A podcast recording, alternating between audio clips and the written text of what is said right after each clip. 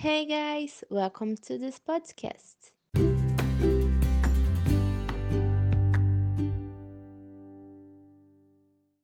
Today our episode will be based on questions about the future.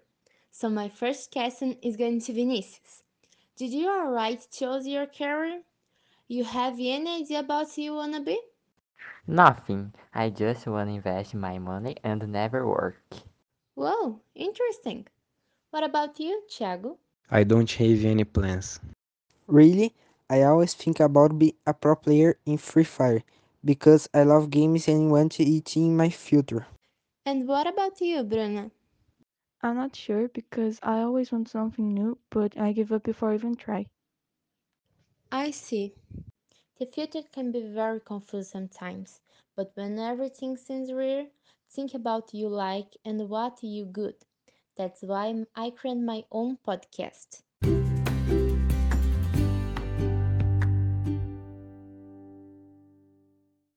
That's all, guys. And my question today is Did you alright think about your plans in the future?